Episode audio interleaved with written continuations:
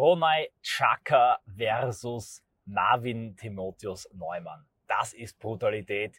Das fand auf Twitter statt und das wird von mir analysiert in einer Audioanalyse live aufgezeichnet am, welchen haben wir denn heute? 22.11.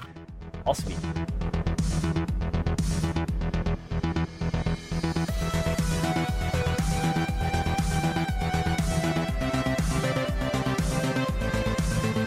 Ja, Leute, liebe Grüße aus Wien. Bitte um Verzeihung für diesen äh, Twitter-Streit, den ich hier in den Audioanalysen analysiere. Aber ich nehme mir hier die Freiheit, auf alles einzugehen, das Format äh, auch von mir recht rasch produziert werden kann.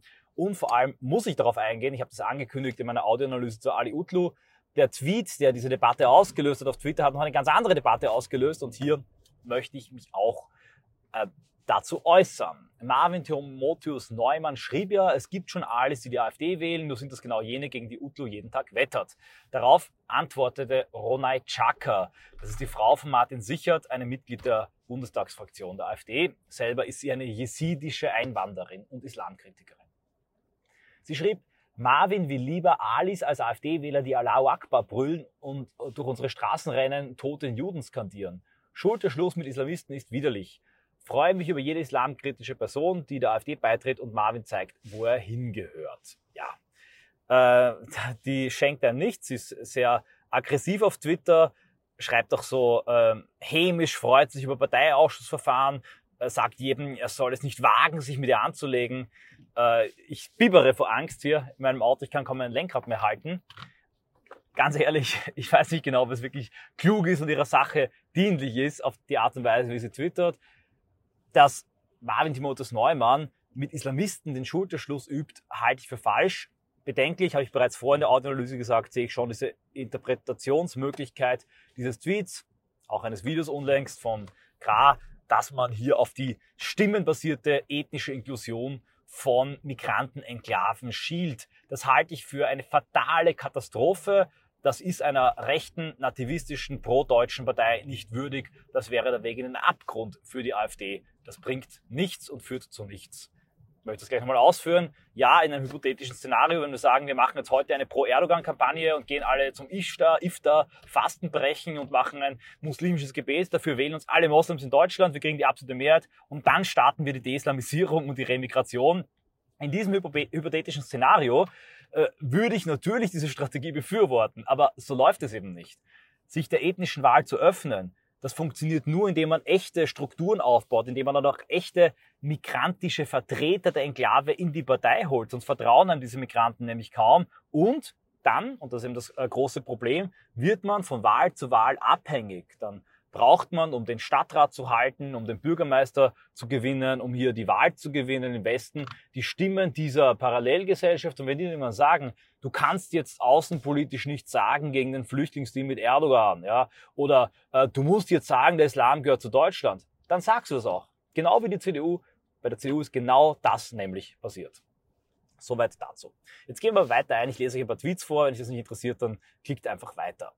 So, äh, Frau ähm, Ronald Chaka hat sich dann nämlich wirklich primitivster, antirassistischer, manche würden sogar sagen antideutscher Argumente gegen Marvin Timotheus Neumann und sogar äh, Zita Diepold, seine Verlobte, bedient. Ich lese ein paar dieser Tweets vor. Sie schrieb zum Beispiel zu besagten Zita Diepold, und in dieser Zeit hat sich ihre Familie nicht mit Ungarn genetisch vermischt. Nehme ich an, es gibt keine Ehe mit Ungarn. Das wäre ein Rassenschande, nicht wahr? Worum geht es? Ähm, die Frau Diepold, die ist Deutsche, aber ihre Vorfahren lebten wie viele andere deutsche Minderheiten in Ungarn. Aber die Frau Rona Chaka hat sich das gedacht, sie habe einen Gotcha gegen Marvin Timotheus Neumann, da ja auch, ich zitiere, Rassenschande begehen würde. Allein die Verwendung von diesen Begriffen stünde eigentlich einem Antifa besser zu Gesicht. Worum geht es hier? Es geht darum, dass immer, wenn man über ethnische Identität spricht, sofort Argumente kommen wie Mutterkreuz, Aria-Paragraph, Rassenschande, also extreme Strohmänner, die massive Schuldkomplexe auslösen sollen bei Deutschen, die als Conversation-Ender die Debatte abtöten sollen, im Keim ersticken sollen, damit man dann selber mit seiner eigenen Position durchkommt.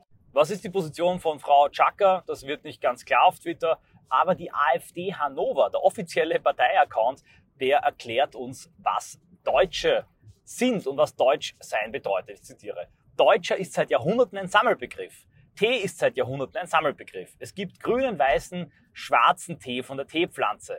Es gibt aber Aufgussgetränke von Kräutern, Früchten und Gewürzen. Auch diese werden als Tee bezeichnet. Deutschland ist also aus Sicht der AfD Hannover ein Sammelbegriff wie Tee oder Obst. Darauf antwortet äh, Marvin Neumann völlig zu Recht. Sie sollte etwas mehr linke Lektüren lesen. Die äh, können dekonstruktivistische Vergleiche, um die Existenz europäischer Völker zu leugnen, deutlich besser formulieren. Tatsächlich, es handelt sich um ein plumpes, linkes, ähm, konstruktivistisch respektive dekonstruktivistisches Argument. Es gibt keine Völker, alles löst sich auf in Ähnlichkeiten.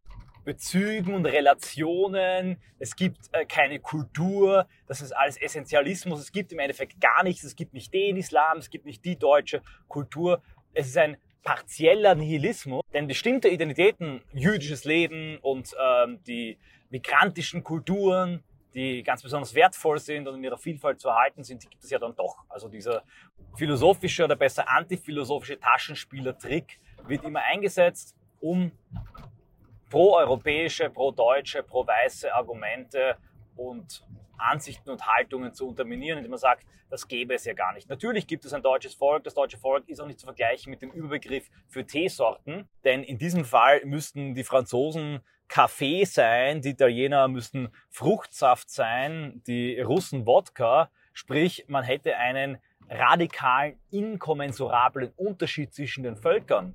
Andersherum wird ein Schuh daraus, indem man sagt, Tee als Überbegriff entspricht Menschen oder Menschheit als Überbegriff der Spezies und dann, wenn man in die untere Bereiche der Populationen geht, gibt es eben unterschiedliche Sorten, unterschiedliche Mischungen. Tatsächlich macht das Beispiel, ergibt das Beispiel dann durchaus Sinn.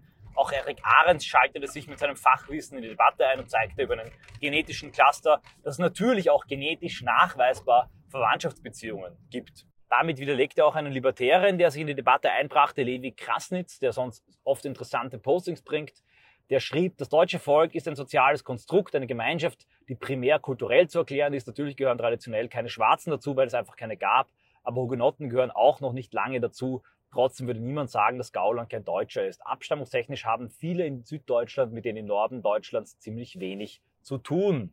Der Teufel steckt hier im Detail, genauer gesagt, im Begriff ziemlich. Ja, sie haben ziemlich im Vergleich äh, zur engen Beziehung von Norddeutschen zu Norddeutschen wenig mit ihnen zu tun, aber sie haben mit ihnen immer noch mehr zu tun als ein Norddeutscher mit dem durchschnittlichen Skandinavier und denen. Es ist schlicht so, ja, in Grenzregionen franzt alles ein bisschen aus und es gibt gegenseitige Beeinflussung, das ist völlig klar, aber dennoch durch Heiratskreise, durch das Phänomen des Ahnenschwunds, das auch Marvin Timotheus Neumann in der Antwort auf diesen Tweet vorbrachte, die Tatsache also, dass es Flaschenhälse gab, insbesondere durch die Pest, durch den 30-jährigen Krieg und wie irgendwann, ähm, wenn man einige Generationen zurückgeht, gemeinsame Vorfahren haben in diesem Volk, gibt es schon eine gewisse relative ethnische Homogenität. Auch hier ist die Betonung auf relativ zu beachten. Diese Verwandtschaft ist nicht so eng wie in einer Familie, deshalb ist auch das Nationalgefühl weniger stark ausgeprägt als der familiäre Zusammenhalt. Aber zu behaupten, das Volk sei ein soziales Konstrukt, ist ebenfalls Gegnersprech, nämlich der Linken, die einfach das Volk als politischen Akteur nicht wollen, den Nationalismus ebenfalls als politische Kraft abtöten wollen deshalb die Basis dieses, äh, dieser politischen Ideologie, nämlich das Volk, eben in seiner Realität leugnen. Ähnlich wie Kritiker des Marxismus sagen, es gibt kein internationales Klassenbewusstsein, es gibt die internationale Arbeiterklasse nicht sehr leicht nachvollziehbar. Man sollte aber diesen gegnerischen Sprech nicht übernehmen. Was stimmt ist, es gab immer schon Identitätspolitik. Also die Art, wie Religionen gepflegt wurden, sich ausgebreitet haben, wie Sprache verbreitet wurden, wie Sprache auch zentralisiert wurde, wie Dialekte verändert wurde, wie Abstammungs- und äh, Herkunftserzählungen und Mythen verbreitet wurden. Das wurde immer schon von Herrschern betrieben auch aus politischer Hinsicht. Und oft hat man versucht, in Aspekten des Nation Buildings, geht zurück bis zur Massenhochzeit von Susa, von Alexander dem Großen, neue nationale Identitäten zu schaffen, weil man neue, größere, stärkere politische Gebilde schaffen wollte. Das klappte manchmal, aber nicht immer. Insbesondere dann, wenn die Elemente zu fremd waren, zerfielen solche Reiche. Man betrachtet das Reich von Kaiser Karl dem Großen nach kurzer Zeit und entlang vorher schon auch bestehender ethno linguistischer Linien. andere Stämme wiederum, die sich auch sehr ähnlich waren in ihren Bräuchen, in ihren Götterwelten, in ihrer Sprache und in ihrer Herkunft, in ihrem äh, genetischen Material, die wiederum konnten zu Nationen zusammenwachsen und fusionieren. Die Genetik, die ist nichts anderes als Verwandtschaft und geschlossene Heiratskreise. Wenn man eine gemeinsame Sprache, eine gemeinsame Kultur hat, dann heiratet man auch untereinander. Es entwickelt sich eine gewisse Endogamie und die erzeugt logischerweise, notwendigerweise auch einen ähnlichen genetischen Cluster. Das Ganze ist ein sich gegenseitig bedingender, man nennt das auch co-konstitutiv, also co-konstitutiver Zirkel, der ähm, nicht auflösbar und reduzierbar ist auf die eine oder andere Seite. Inwiefern? Es gibt, sagen wir, einen König, der betreibt die identitätspolitische Maßnahme, indem er sagt, diese Sprache, diese Religion wird jetzt Staatsreligion und damit schließen wir auch einen anderen Stamm ein, der ethnisch vielleicht ein bisschen fremder ist, aber dieselbe Spra Sprache und Religion hat und ein verwandter Stamm, der aber eine andere Sprache pflegt oder die Hochsprache nicht übernehmen möchte, eine andere Religion angenommen hat, den schließen wir aus. Das führt natürlich zu geänderten Grenzen, damit zu geänderten Heiratskreisen. Dadurch entsteht eine andere, langfristig gesehen, ein anderer Typus, ein anderer genetischer Cluster. Der wiederum hat natürlich auch einen gewissen Einfluss und eine Prägung auf die Kultur. Also der Genetik prägt das Verhalten und damit auch die Kultur. Die Kultur selber über die Staatspolitik und damit die Grenzpolitik und damit auch die Heiratspolitik und auch vor der Neuzeit über die Biopolitik, die Fragen der Klassen, der Heiratsgebote und Verbote prägt aber auch wieder die Genetik.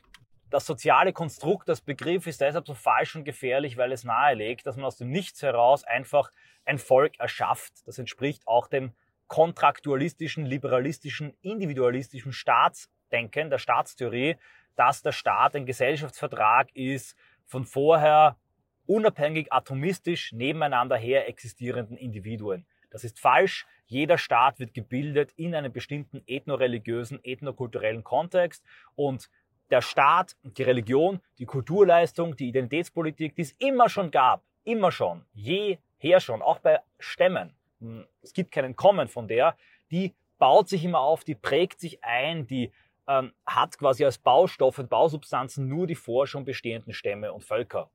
Es ist also kein Konstrukt. Der Begriff Schöpfung gefällt mir besser, denn beim Schöpfen schöpft man ja auch aus dem Vollen. Ja, man hat ja vorher schon etwas Bestehendes, aus dem dann etwas Bestimmtes geformt wird, wo auch Neues dazukommen kann und anderes wegfallen kann.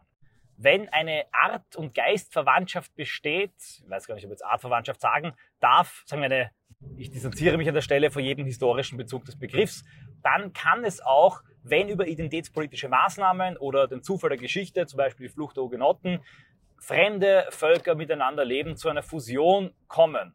Auch eine Wahlverwandtschaft von Fremden, die irgendwo einwandern, kann langfristig zur Fusion führen. Das kann aber auch nur zu einer Integration, also dem daneben herbestehen als Enklave führen. Oder wenn es eben keine Verwandtschaft gibt, keine Konvenienz, dann, ich muss gerade einen Parkschein abziehen, so, ich bin gerade unterwegs im Wiener Stadtverkehr, auch ein bisschen chaotisch ist, dann kommt es langfristig wieder zu Absonderungen, Abspaltungen, im schlimmsten Fall sogar blutiger Natur. Soweit zum Volksbegriff. Dennoch, der ähm, Krasnitz, Levi Krasnitz, ist ein interessanter Account. Der hat sogar eine Tabelle aufgestellt zur Kategorisierung von Identitätszuständen deutscher, nicht-deutscher, Migranten, assimilierter und äh, nicht assimilierter. Den Begriff Integration verwende ich ehrlich gesagt weniger gern. Kommen wir aber zurück zur Debatte zwischen Marvin Timotheus Neumann und zur Causa Ronay Chaka. Ihren Ehemann und die äh, Klientelpolitik, die vorgeworfene für Jesiden, will ich hier gar nicht ansprechen. Worum es mir geht, ist etwas ganz anderes. Wenn ich als Migrant in ein Land komme und in diesem Land dann zur patriotischen, nativistischen Partei gehe, die dort die ethnokulturellen Interessen des Volkes vertritt, wenn dieses Land noch dazu auch ein Land ist, in dem es eine gewachsene, ich zitiere Yasha Monk, monokulturelle Gemeinschaft gibt, eine Homogenität, dann muss mir klar sein, dass ich nicht mit der Tür ins Haus fallen kann und nicht derartig arrogant und frech auftreten kann. Mir muss auch klar sein, dass ich aufgrund meiner migrantischen Herkunft natürlich kein Deutscher wie jeder andere bin und auch kein Deutscher wie der andere werden kann. Mir muss klar sein, dass ich gegenüber echten, patriotischen Deutschen, denen Deutschland am Herzen liegt, nicht den Multikulti-Freaks, auch immer eine Mehrleistung erbringen muss, um ihnen zu beweisen, dass ich wirklich Teil dieser Kultur bin und keine Klientelpolitik betreibe und äh, im Katastrophenfall oder wenn es wirklich hart auf hart kommt, in den Rücken kehre und dann wieder in meine Urheimat zurückgehe oder mich mit meinem Clan zusammenschließe. Das ist nämlich die Grundlage des Nativismus und des Misstrauens gegenüber Fremden, dass im Katastrophen- und Krisenfall sie nicht krisensicher auf der eigenen Seite stehen. Dass solche Länder, in die man dann einwandert als Migrant, natürlich auch einen gewissen Ethnozentrismus, notwendigerweise auch eine gewisse Endogamie haben, also die Vorliebe, dass man seinesgleichen heiratet, damit muss ich eben auch umgehen lernen. Das Beispiel, das ich immer bringe, ist, das Absurde ist, wir haben so ein Doppeldenk. Ja? Bei Deutschland muss jeder Deutscher sein dürfen, ein offener Begriff. Wenn ich sage, das ist kein Deutscher oder in meinen Augen ist es kein Deutscher, dann bin ich ein böser, gemeiner Rassist. Aber wenn wir andere Länder sehen, ist uns vollkommen klar. Wenn ich jetzt nach Palästina gehe und dort äh, denen helfe als UN-Mitarbeiter, bin ich auch kein Palästinenser. Wenn ich nach Israel fahre als amerikanischer Evangelikaler und den Leuten dort helfe, macht mich das auch nicht zum Juden. Und wenn ich jetzt, ich bringe das Beispiel mit Japan, weil ich das Land sehr mag, in Japan lebe, mich dort niederlasse, schwierig genug ist es, eine Aufenthaltsgenehmigung bekomme und mich dann auch einsetze, weil ich mir denke, ich will mich auch noch politisch einsetzen für den Erhalt der japanischen Kultur, äh, Teil einer rechten japanischen Bewegung werde, dann ist mir doch auch vollkommen klar, dass ich trotzdem nicht verlangen kann, dass jeder jetzt sagt, ich bin ein hundertprozentiger, echter, waschechter Japaner. Ja, ich bin ein Japaner, genau wie jeder andere. Mir muss natürlich klar sein, dass ich immer auch der Ausländer bleibe, der Migrant, der sich aber jetzt für Japan einsetzt. Sollten dann einige Japaner gerade in diesem patriotisch-nationalistischen japanischen Bereich keine große Freude und kein großes Interesse haben, dass ich zum Beispiel ihre Tochter heirate oder auch einige Japanerinnen sagen, nee, sie wollen nicht mich heiraten, weil sie haben wollen, dass ihre Kinder 100% japanisch sind und japanisch aussehen, dann werde ich hier auch nicht Rassismus und Rassenschande schreien. Es sei denn, mein Ziel ist es, Japan als gewachsene Kulturnation mit Ethnozentrismus und Enogrammie aufzulösen und zu einer offenen Gesellschaft zu transformieren. Ich würde stattdessen meinen Platz suchen und finden, mitarbeiten, das Vertrauen gewinnen und langfristig nicht über mich selber, sondern über meine Kinder und Kindeskinder versuchen, zu einem Bestandteil dieses Landes zu werden, das ich über eine Wahlverwandtschaft, also meine ausgewählt habe. Aber zuletzt liegt die Entscheidung bei den Japanern, ob sie wollen, dass ich Teil ihrer Kultur und ihrer Identität werde. Und tatsächlich gibt es einige Migranten, auch nicht-europäische Migranten, die das Vertrauen der deutschen Patrioten des rechten Lagers gewinnen, indem sie gerade nicht bei der kleinsten Beleidigung in diese antirassistische, ja antideutsche Sprache verfallen. Die Arroganz mancher Migranten aber, die Unverfrorenheit, mit dem sie genau diese linken Argumente gegen ihre Kritiker in der AfD vorbringen und sich immer wieder auf ihren Migrantenstatus berufen, ist genau das, was in der AfD und im deutschen Volk extremen Nativismus und extremen Ethnozentrismus erzeugt, also genau das hintertreibt, was diese Migranten eigentlich wollen. Ich gehe wieder auf meinen persönlichen Fall zurück, diesmal nicht mit dem hypothetischen Beispiel Japan, sondern mit dem sehr realen Beispiel meiner Frau. Meine Frau ist Amerikanerin. Auch sie hat ihre ethnischen Wurzeln. Ich werde jetzt keine äh, DNA-Resultate äh, posten und so weiter und so fort. Aber worauf ich hinaus möchte, ist, sie ist eine Amerikanerin. Sie ist keine Österreicherin genauso wie ich. Das weiß ich und das weiß sie. Und wenn jemand sagt, sie ist jetzt keine Österreicherin wie jeder andere, dann ist sie nicht beleidigt und ich bin auch nicht beleidigt. Meine Frau würde es auch nicht einfallen, jetzt an die Spitze einer österreichischen Bewegung zu gehen und dort dann ähm, zur Vorkämpferin für österreichische Interessen und äh, europäische Interessen zu werden, jeden als Rassisten zu beleidigen, der sie da nicht akzeptiert. Andersherum, wenn ich in die USA gegangen wäre, dann hätte ich ein voller Amerikaner werden können. Denn Amerika hat einen nationalen Mythos, hat ein System, eine Kultur, die auch stark auf Immigration setzt. Da können wir darüber streiten, welche Immigration das ist, aber gerade ich als ein Europäer, Mitteleuropäer, ähm, auch Teil des Yemen, des Founding Stock of Americas, hätte, wenn ich nach Amerika gehen würde, mich dort assimilieren würde, zu einem Flag-Waving Patriot werden könnte, den Anspruch, auch die Legitimation von allen zu fordern, dass sie mich genauso respektieren wie jeden anderen, weil ich ein Amerikaner bin, ein Migrant bin, der seinen Beitrag leistet und der Amerika liebt. Amerika ist aber nun mal keine gewachsene Kulturnation mit genau diesem Aspekt der, des Ethnozentrismus und der Endogamie. Amerika hat die gewachsene Kulturnation, die Einheimischen umgebracht, wie jedes andere Einwanderungsland und dort ein Einwanderungsland, ein Einwanderungsstaat aufgebaut. Ich will damit nicht behaupten, dass die Amerikaner kein Recht haben, ihre Einwanderung zu regeln und gewisse Einwanderungen abzuweisen, aber wenn man als Migrant in ein westliches Land einwandern möchte, wo man voll und ganz sich assimilieren und eine 100% nationale Identität übernehmen kann, dann muss man in eine dieser chemischen Einwanderungskunstnationen gehen. Wenn man das nicht tut und wenn man sich frei auswählt in seiner Migrationsentscheidung, eine gewachsene Kulturnation, sei es Japan, sei es Frankreich, sei es Deutschland, sei es Russland, dann darf man sich nachher nicht ärgern und wundern, wenn dort genau diese Effekte eintreten, die ich vorher angesprochen habe. Wenn man trotzdem, zumal auch gerade in einer patriotischen rechten Partei akzeptiert werden möchte, dann sollte man vertrauensbildende Maßnahmen setzen und den Deutschen, insbesondere denen, die orthodox Rechte sind und einen sehr engen und scharfen Nations- und Volksbegriff vertreten, klarzumachen, dass man keine Bedrohung für ihre ethnokulturelle Identität darstellt, dass man keine Klientelpolitik für die eigene Ethnie betreibt und vor allem, dass man nicht versucht, Deutschland in eine zweite USA umzubauen, dort einen abstrakten Verfassungspatriotismus zu installieren, das deutsche Volk als eine ethnokulturelle Entität aufzulösen. Ja, es kann sein, dass man sich hier einige Vorbehalte, Vorurteile, äh, Trollkommentare gefallen lassen muss. Aber, und jetzt bitte macht mal das Genack-Experiment, das würde doch jedem Deutschen ganz genauso gehen, wenn er in ein anderes Land auswandert, sich dort assimiliert und dann dort Teil der patriotischen Kräfte wird, die gegen Migration eintreten. Zuletzt muss ich sagen, dass das Verhalten ähm, auf Twitter von manchen solcher Migranten meiner Meinung nach auch ein Ausdruck des deutschen Schuldkultes ist, der dazu führte, dass Migranten glauben, sie können sich wirklich alles erlauben, sie haben eine Sonderrolle, aufgrund ihres Migrationshintergrundes sind sie, äh, stehen sie über den Deutschen und äh, dürfen äh, sagen, tun und lassen, was sie wollen. Wenn eine Hengabe, Yarobi, Garafama schreibt, eure Heimat ist unser Albtraum und andere Migranten sagen, das ist Völkersterben von der schönsten Seite, dann ist das der negative antideutsche Ausdruck, aber es ist ein sehr bedenkliches Phänomen, dass auch angeblich pro-deutsche, pro-AfD-Migranten, wenn sie auch nur den kleinsten Hauch eines Vorurteils, eines in dem Fall auch berechtigten Zweifels von AfD-Politikern, Anhängern oder Leuten auf Twitter verspüren, sofort auch in eine ähnliche Sprache kippen. So wird keine Vertrauensbeziehung hergestellt und so funktioniert genau das, was sie wollen, nicht. Ja, ein gewisser Teil an Migranten kann sich in dieses gewachsene Volk, in diese Kulturnation Deutschlands assimilieren, kann in sie hineinwachsen, wie das auch die Hugenotten, die Ruhrpolen, andere Völker getan haben.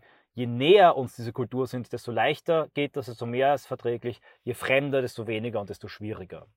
Aber nein, Deutschland kann kein verfassungspatriotischer Multikulti-Staat, keine Rainbow Nation wie die Vereinigten Staaten von Amerika oder Kanada sich heute verstehen werden. Deutschland könnte das nur werden, wenn genau dasselbe passiert, was in Kanada, Australien, Amerika und allen anderen Einwanderungsländern mit den Ureinwohnern, mit den Indigenen passiert ist, wenn sie als Volk verschwinden und sich in Reservate zurückziehen. Und wenn Frau Chaka das will, ich unterstelle nicht, dass sie das will, dann ist sie sicher in der AfD nicht gut aufgehoben und sollte die Partei wechseln. Ich glaube aber, dass es nicht der Fall ist. Ich glaube, dass sich hier sehr viel auf Twitter hochgeschaukelt hat. Twitter ist auch perfekt, um genau in solche Streitigkeiten auszuarten. Ich kenne das selber, wenn man so ein Tweet bekommt, einem ärgert, dann kommt man in so einen Rage-Modus herein, ähnlich so wie Road Rage beim Autofahren, wenn jemand langsam vor dir fährt.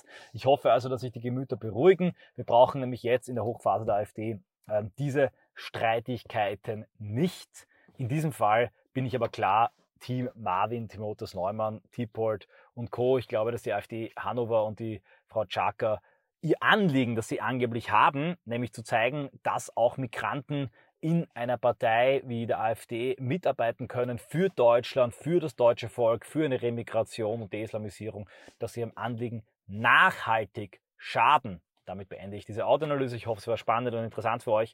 Vielleicht ein bisschen weniger geordnet und auch zu lang. Ich hätte das runterdampfen können auf 15 Minuten, aber ich war im stressigen Straßenverkehr in Wien. Jetzt bin ich in der tiefen Garage vom XXX Lutz, einem Möbelgeschäft in Österreich, wo ich dem kleinen Reinhard ein Geburtstagsgeschenk kaufe. Er wird zwei Jahre alt und er kriegt von mir so einen Roller, den er bei einem Freund gesehen hat und dann auch unbedingt haben wollte. In diesem Sinne, danke fürs Zuhören und bis zum nächsten Mal.